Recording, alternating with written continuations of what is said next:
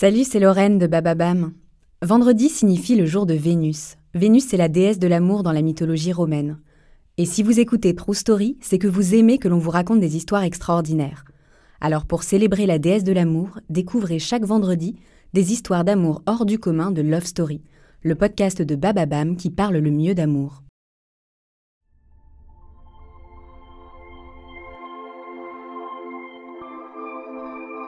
Y a-t-il plus mythique que ce couple-là? Bonnie Parker et Clyde Barrow. Bonnie and Clyde. Leurs noms sont presque une expression à part entière pour désigner la complicité et l'irrévérence chez un couple. Bonnie et Clyde semblaient conscients de leur vivant du caractère légendaire de leur épopée sur les routes des États-Unis. Une histoire de poèmes, de cavales et d'embuscades une histoire d'amour.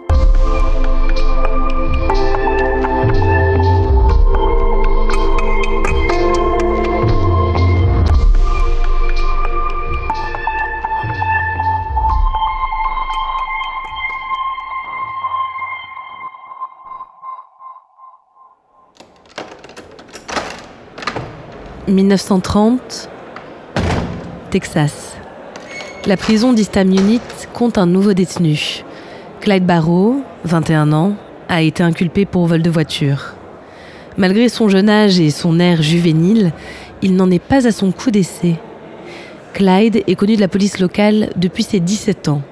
Vol de dinde, de voiture, braquage, le garçon répète les délits sans craindre les forces de l'ordre.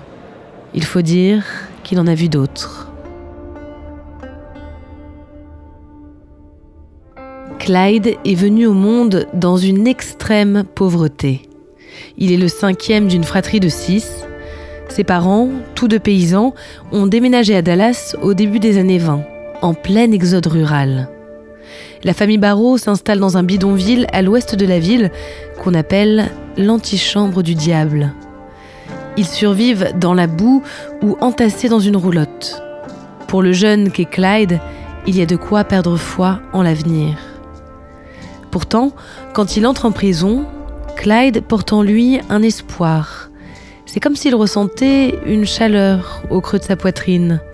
Son esprit est ailleurs. Ce sentiment nouveau lui échappe, mais il a une intuition sur son origine. C'est elle.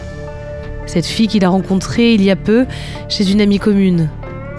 Des filles comme ça, il n'en avait jamais vu.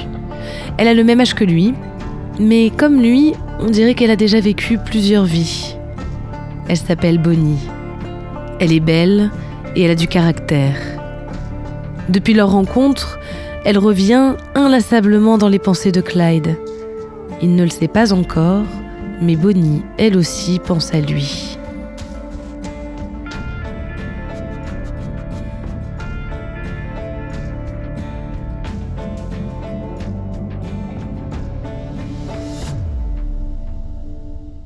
Bonnie Parker est née à Rowena, au Texas. Son père meurt alors qu'elle a seulement 4 ans. Sa mère décide alors, comme les parents de Clyde, de migrer vers Dallas, dans la banlieue industrielle. À l'école, Bonnie est une élève brillante. La littérature et la poésie la passionnent. Son talent se fait remarquer et elle reçoit de nombreux prix. Mais Bonnie ne compte pas là-dessus pour survivre. Durant sa deuxième année au lycée, elle rencontre Roy Thornton. Ensemble, ils décident de quitter l'école. Le 25 septembre 1926, ils se marient. Bonnie a seulement 16 ans. Assez vite, Roy s'avère être un mari absent, mêlé à de sombres histoires.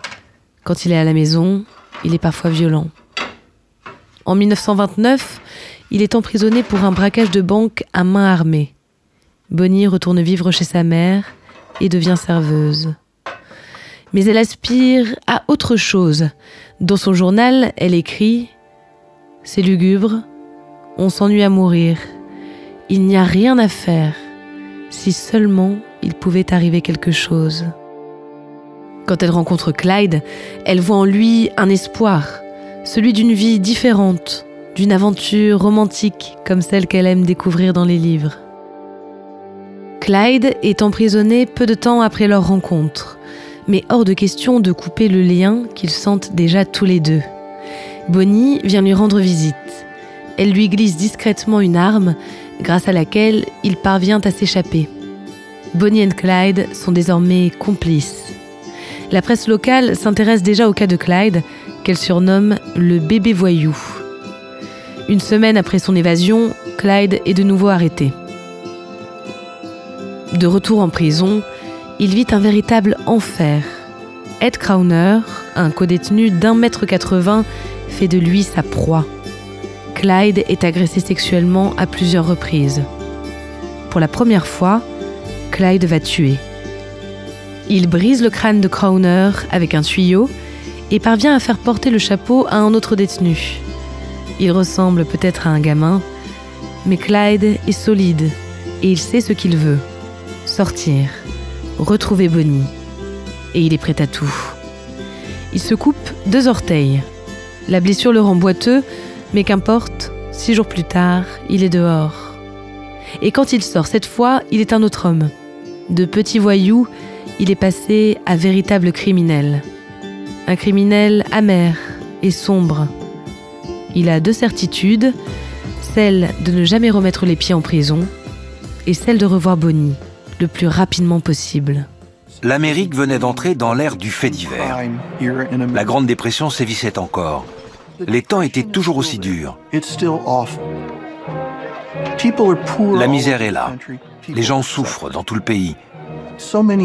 Beaucoup d'Américains pensent que le gouvernement, la police, les banquiers sont tous véreux.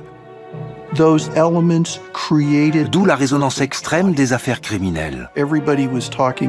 Tout le monde parlait des gangsters, et en des termes qui n'avaient rien de désobligeant.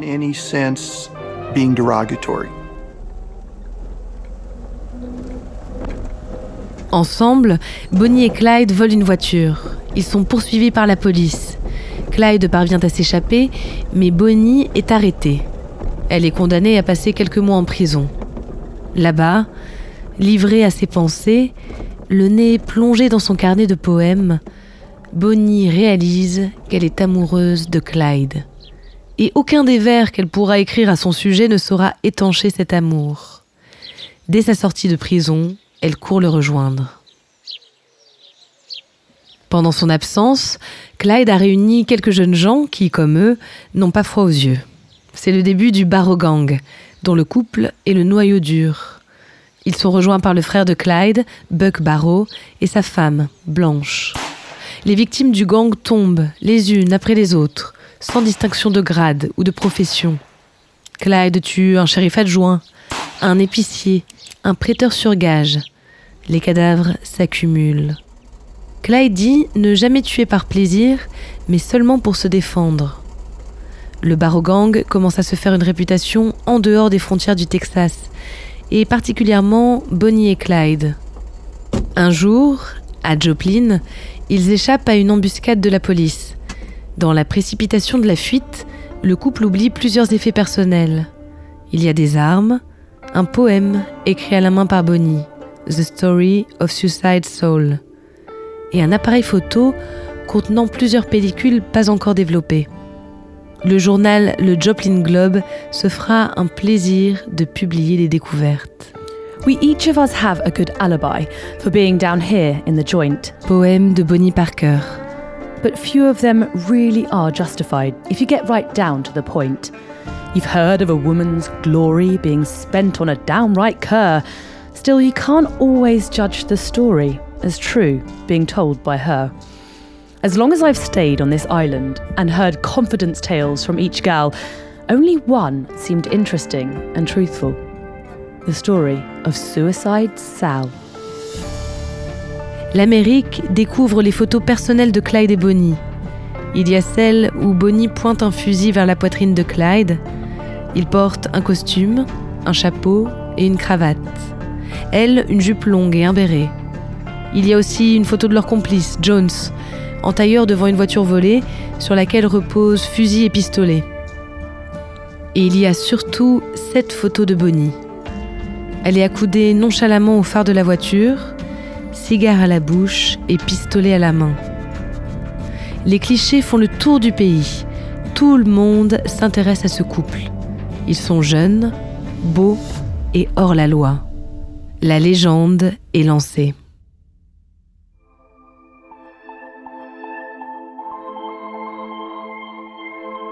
Merci d'avoir écouté la première partie de cet épisode de Love Story. La semaine prochaine, la cavale de Bonnie et Clyde se poursuit jusqu'à sa fin tragique. On évoquera aussi les nombreuses adaptations de cette histoire dans l'art. En attendant, n'hésitez pas à nous faire part de vos commentaires et de vos suggestions sur Love Story et retrouvez tous les épisodes sur les différentes plateformes d'écoute.